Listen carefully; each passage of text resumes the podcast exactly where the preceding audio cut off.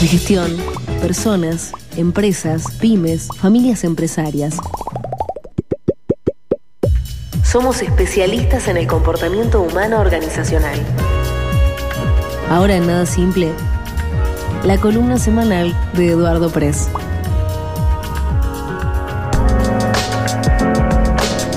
9 y 17 de la mañana, como cada viernes, saludamos a nuestro columnista de sitioandino.com.ar y obviamente también de Nada Simple en Radio Andina, el amigo Eduardo Preso. Hola Eduardo, buen día, ¿cómo estás? Qué gusto saludarte. Buenos días, igualmente Marcelo, un gusto estar nuevamente con ustedes después de algunos problemitas técnicos que no sé qué pasó. bueno, eh, pero ya estamos, pero ya estamos, lo bueno es que ya estamos. ¿eh? estamos, Y, alcancé a escuchar, no, no escuché la, todo. No, no escuché el tango, pero escuché de cuál era y, y el último 30 segundos. Este, yo estoy chapado a la antigua, no hay como la versión de Gardel, ¿eh? No, bueno, bueno, pero Rosana. Lo, lamento, lo, lamento. mucho. Bueno, el viernes que viene le vamos a poner, le vamos a poner a Gardel. Canción de Buenos canción de Buenos Aires por Gardel. A ver si me acuerdo el viernes el viernes que viene poner a Gardel canción de Buenos Aires para Eduardo. ¿eh? Bueno, Eduardo, eh, a ver si a ver si logro concretar el proyecto del viernes que viene poner a Gardel haciendo la canción de Buenos Aires. eh, mira, va a tener que ver con el tema que les voy a hablar hoy, sí. Eh, siempre disparado con alguna historia que yo no conocía, que es la historia, la historia de la tormenta de Santa Rosa, que tiene, una, tiene una leyenda que no la voy a contar ahora porque está contada en la nota del próximo domingo, que resulta interesante porque tiene que ver con la fe eh, y el deseo de que pasen cosas, ¿no? Entonces, eh, las personas, todos, eh, no, no solamente eh, desde el punto de vista religioso, tenemos, de alguna manera, estamos ligados como, como humanos a cierto pensamiento mágico para, para que lo que nosotros queremos que pase, pase. Entonces yo voy a cruzar los dedos para que el próximo viernes me pasen este, canción de Buenos Aires en la versión de Gardel. Así es, bueno, menos mal que avisaste que la historia está contada el domingo porque casi te la estalqueo, pero este, entonces no digo, no digo nada, no, digo nada. No, no, no, porque digamos, tiene, eh, no, es nada del otro mundo, pero bueno, es una leyenda que... No, pero es una leyenda, es una leyenda hermosa que tiene que ver con uno de los lugares más lindos que he visitado en mi vida y que aparte lo tengo lleno de amigos y amigas, que es Lima. Así que, este, nada, ya... Sí, es, verdad, Lima. Así que eh, después, después, el domingo lean la historia en la nota de Eduardo, listo, ya está. Eh, vale, vale la pena, vale la pena, es una, es una hermosa historia.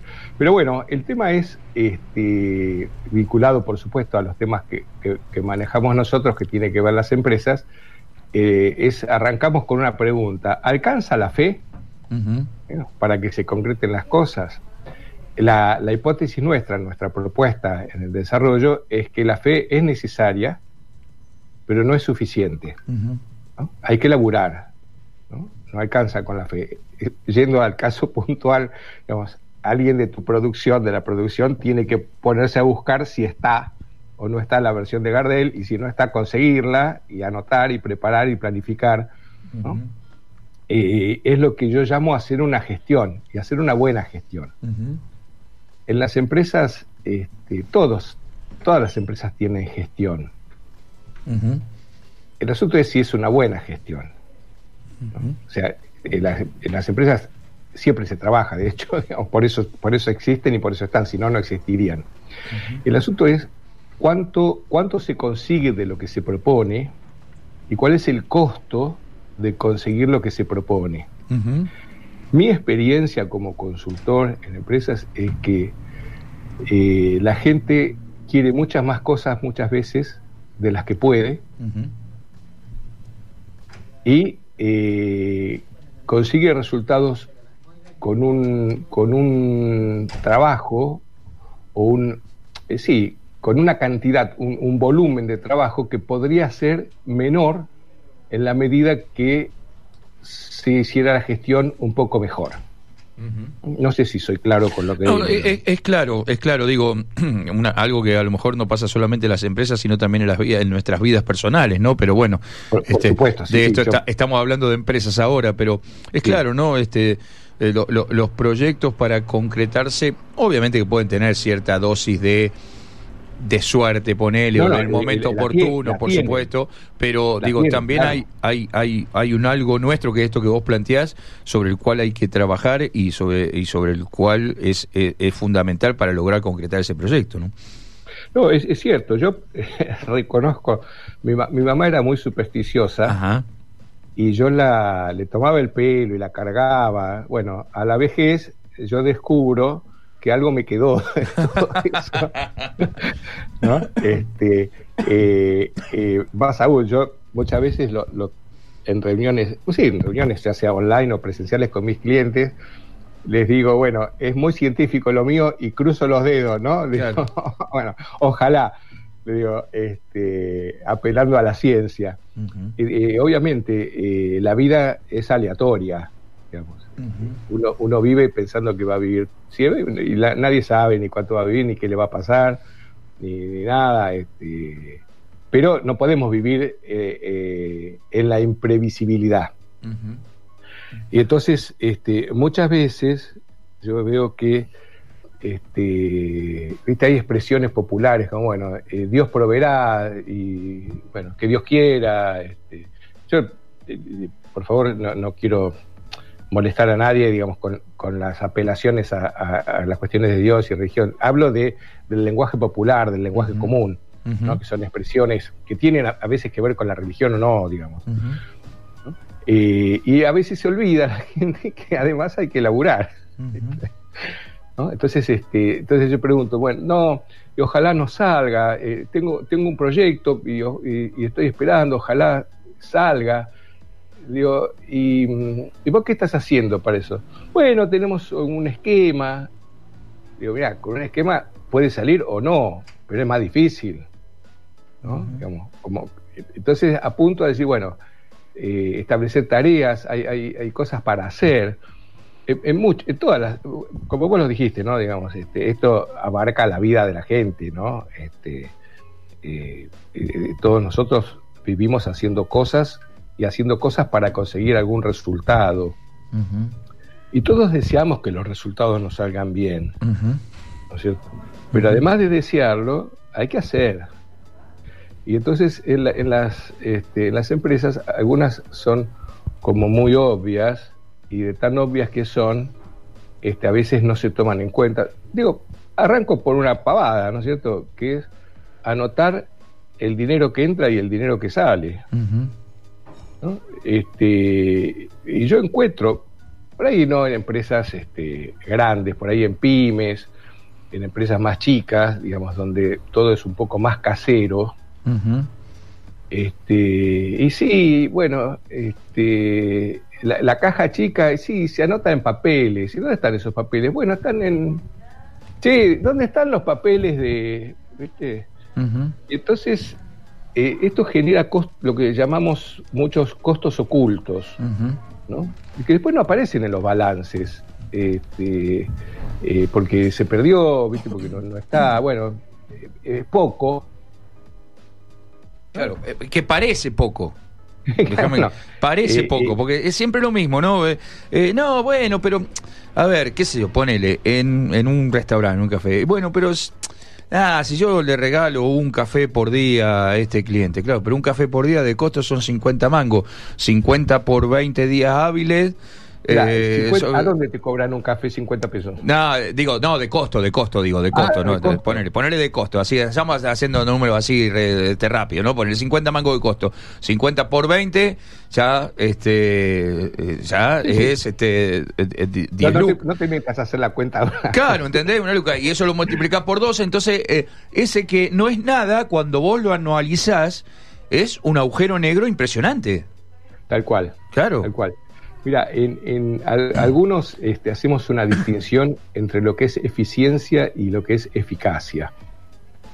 Eh, en ambos términos tienen como resultado final que se logra lo que uno quiere. Sí. Ahora, la eficiencia es conseguir lo que uno quiere al, eh, digamos, con el uso de la menor cantidad de recursos posibles. Y la eficacia es, no importa con qué recurso, yo doy un ejemplo burdo, digamos. Este, si yo tengo un jardín y quiero, está con hormigas y quiero rajar las hormigas, puedo poner dinamita, y seguro que rajo las hormigas, pero hago pomada el jardín. Es eficacia. ¿Conseguiste el resultado? Sí. ¿A qué costo? Y me quedé sin jardín. Claro, claro. Y la eficiencia es decir, bueno, vamos a hacer un estudio a ver cuáles son las opciones para poder eliminar las hormigas y poder disfrutar del jardín. Claro, sí, claro. Eh, en los dos casos eliminamos las hormigas. En uno tenemos eficiencia y en otro tenemos eficacia, que es otra cosa.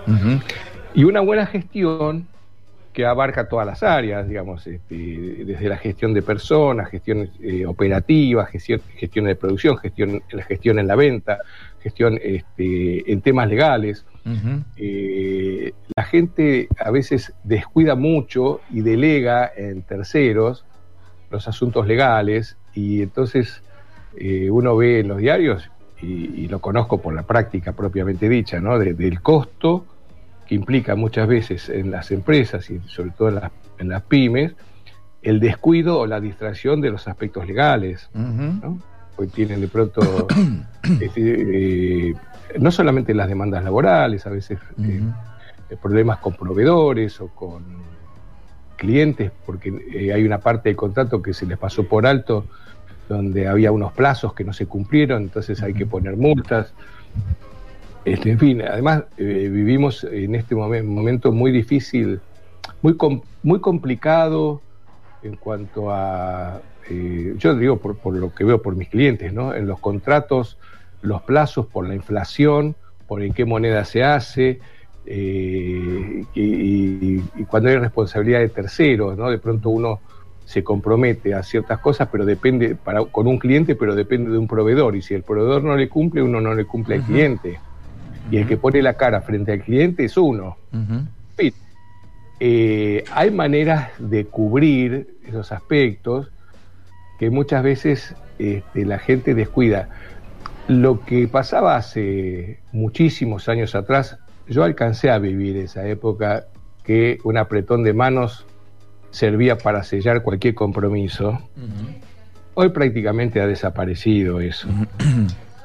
Y entonces, este, y eh, que venga mi sobrino a ayudarme para hacer las cuentas y que entonces lo voy a llamar al vecino para que me dé una mano con esta máquina.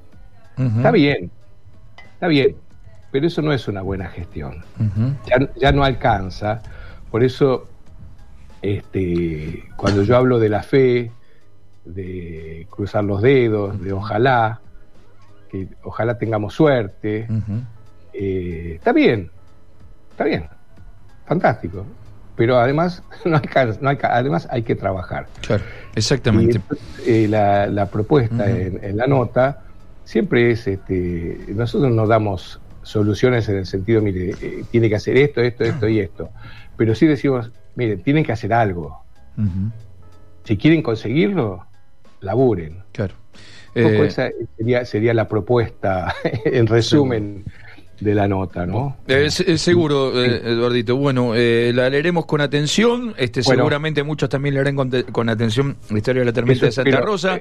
y yo le pongo. El domingo me parece que la gente va a tener su atención puesta en otro lado pero bueno. Eh, eh, sí, bueno, qué sé yo, sí, pero hay tiempo para leer tempranito, antes de ir a votar, hay, tiempo, de todo, hay, tiempo, de todo. bueno, y yo, y yo le anoto, y yo le anoto que se eh, que se ponga como proyecto a concretar ir a ir a Lima, ir al cercado de Lima y ir al convento o a la basílica de Santo Domingo, donde está la cripta de Santa Rosa de Lima y de San Martín de Porres, que es una cosa bellísima, maravillosa, más allá de todo, el, obviamente todo el cercado de Lima tomo el aviso. Yo estuve en Lima, pero estuve trabajando, así que del aeropuerto me llevaron a, a, un local donde estuve dos días y después otra vez al aeropuerto. No, yo tengo, no yo, la verdad que yo tengo como media docena de viajes a Lima, eh, cuatro, o ah, cinco, eh, cuatro o cinco de laburo y uno con la familia de, aproveché un viaje de laburo con la familia para, para también tomarnos vacaciones y, y la verdad yo me, me di cuenta de lo impactante que era eh, la visita al convento y al convento de Santo Domingo y a la visita de Santo Domingo, porque salirse con la familia, los chicos todavía eran más chicos, y que los chicos se sientan impactados por lo que están viendo y presten atención, te muestra que realmente no es cosa de nosotros los viejos, sino que realmente es impactante. Este, se lo recomiendo. Vaya a, vaya a Lima de vacaciones a comer y a pasear y a ver iglesias y, la historia de, nuestra América Latina. Alguien tiene que haber trabajado para hacer eso. Absolutamente, alguien tiene que haber trabajado y mucho para hacer eso, seguramente. Eduardo, un querido, un abrazo eh, gigante. A hablar en la semana próxima. Pero todo muy bien. Pero por supuesto, cuídese mucho. buen fin de semana. Igualmente para usted. Hasta luego.